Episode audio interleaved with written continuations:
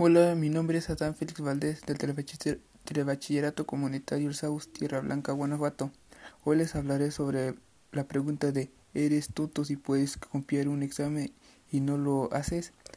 En lo personal yo creo que es un relato muy interesante donde dice copiar o no copiar. Esa es la cuestión. El debate no es, no es si puedes hacerlo, Estamos de acuerdo en que dado el estado en el que se encuentra tu profesor no hace falta ser un genio para engañarlo. Lo que se cuestiona aquí es si debe hacerlo.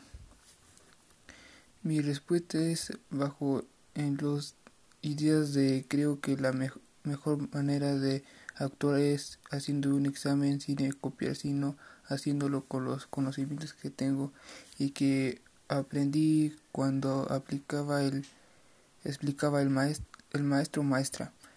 Para concluir recomiendo a, a un alumno del telebachillerato que pues no copie el examen sino que lo haga con sus conocimientos previos.